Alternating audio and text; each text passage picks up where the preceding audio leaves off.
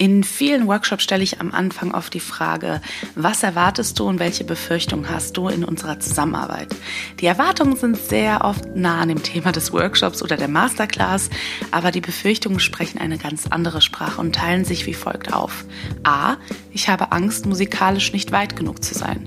B. Ich habe Angst, nicht mitzukommen und, äh, naja, vielleicht mich zu übernehmen. Und C. Ich habe keine Zeit fürs Training. Was, wenn ich vieles einfach vergesse über die Zeit? Hallo und herzlich willkommen beim Podcast durch den Tontechnik-Dschungel. Mein Name ist MAJN, ich bin Musikerin und Gründerin von MAJN Technik, einer Tontechnik-Community für Flint-Personen. In diesem Podcast führe ich durch Fragen, löse Mythen auf und gebe dir Rezepte gegen Panikattacken. Hier dreht sich alles rund um die Frage, wie produziere und vertreibe ich radiotaugliche Musik von zu Hause aus. Bevor es losgeht, falls du deine Musik produzieren möchtest und du nicht weißt, wo du ansetzen sollst, habe ich was für dich. Die erste Hürde ist oftmals das Equipment bzw. Fragen wie, was brauche ich überhaupt und wie teuer ist das Ganze? Aber keine Sorge, genau da will ich weiterhelfen. Lass uns gemeinsam die erste Hürde nehmen und für Klarheit im Tontechnik-Dschungel sorgen. Lad dir gerne meine Equipment-Empfehlung kostenlos herunter unter majn-music.com slash equipment. Falls du noch Fragen haben solltest, schreib mir gerne eine E-Mail an mariana.majn-music.com. Aber du findest alle Informationen auch unter den Show Notes. Aber jetzt geht es weiter mit der heutigen Folge. 85% aller Befürchtungen haben diesen einen Kern, Perfektionismus. Aber was bedeutet das? Im Grunde heißt das, ich habe mein Leben lang härter arbeiten müssen, um Anerkennung zu finden. Deshalb darf ich mir keine Fehler leisten. Fehler bedeuten nicht zwangsläufig etwas Schlimmes für mich, ich habe aber Angst vor der Verurteilung anderer Menschen. Ich arbeite nicht als Berufsmusikerin und darf mich deshalb auch nicht Musikerin nennen. Wenn ich mich nicht klein genug mache, erhalte ich nicht so viel Kritik.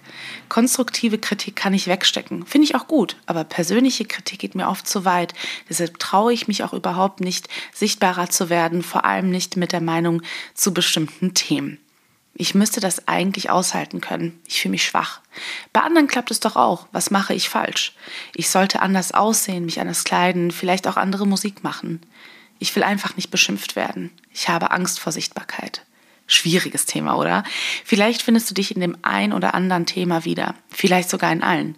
Die Entscheidung für sein eigenes Leben etwas zu ändern, weil man Angst hat, ist verständlich. Ich würde niemals eine Person da verurteilen. Ich denke, ähm, dass man sich sehr im Klaren darüber sein sollte, was Sichtbarkeit mit sich bringt. Aber dafür die eigenen Träume aufzugeben, ist eine sehr schwierige und eine sehr persönliche Ebene bzw. Entscheidung. Muss man sich überhaupt entscheiden? Ich glaube, man muss erstmal gar nichts. Du hast aber ein Leben. In 100 Jahren wird das alles gar keine Rolle spielen. Von daher entscheide ich mich persönlich für ein Leben oder es so zu führen, wie ich es möchte. In diesem Jahr habe ich ein paar Themen angepackt, vor denen ich Angst hatte und habe gemerkt, so schlimm war das Ganze gar nicht. Mir fiel zum Beispiel mein Motorradführerschein auf, wie schnell ich fertig war, wenn ich mich wirklich dran setze und einfach mache. Hatte ich Angst davor zu fahren? Voll. Hat es geklappt und ich bin super happy damit, aber hallo. Und äh, das kennst du sicherlich auch, oder? Was machen manche Themen für uns so groß? Meine beste Freundin hat da eine Theorie, die ich sehr oft auch an mir bemerkt habe, und zwar Langeweile. Habe ich Zeit, mache ich Themen wesentlich größer, als sie sind. Verschiedenste Szenarien, ähm, was sie jenes oder wie sich jenes oder anderes entwickeln könnte. Und ähm, ich habe das gelernt, ein wenig zu verändern. Je mehr ich mich im Hier und Jetzt bewege, umso glücklicher bin ich oder ausgeglichener. Oh ja, ich kann nicht quasi schon hören. Ja, super, Mariana, aber davon kann ich mir gerade auch nichts kaufen. Ich weiß, ich weiß. Wie also gehen wir mit Selbstzweifeln um? Was mir hilft, ist mich zu fragen, was ist der Kern deines Zweifelns? Ist es wirklich gerade Langeweile oder glaube ich, dass ich Erfolg oder Glück gerade nicht verdiene oder wenn es zu gut läuft, rede ich mir das madig und frage mich dann wirklich intensiv, was ist gerade wirklich los? Und sehr oft reduziert sich der riesige Berg an Zweifeln auf ein Minimum. Sehr oft reicht bei mir persönlich ein Spaziergang an der frischen Luft, manchmal aber auch ein fauler Tag im Bett mit einer leckeren Pizza. Solltest du aber professionelle und Unterstützung benötigen, kann ich dir auf jeden Fall auch eine Therapie empfehlen, die dich vielleicht etwas länger auch begleitet, um gewisse Glaubenssätze vielleicht zu entkräften oder zu reduzieren oder oder oder. Denn nach Unterstützung zu fragen ist super mutig, denn du selbst kannst am besten einschätzen, ob es eine Frage von einem blöden Tag ist oder einer blöden Phase, durch die du, naja, dich gerne begleitet sehen möchtest. Um Nelson Mandela zu zitieren, ich habe gelernt, dass Mut nicht die Abwesenheit von Furcht ist, sondern der Triumph darüber. In diesem Sinne, eine schöne Woche. Vielen Dank, dass du heute dabei warst. Falls du mehr über MAJN wissen möchtest, trag dich doch gerne im Newsletter ein unter majn-music.com/newsletter.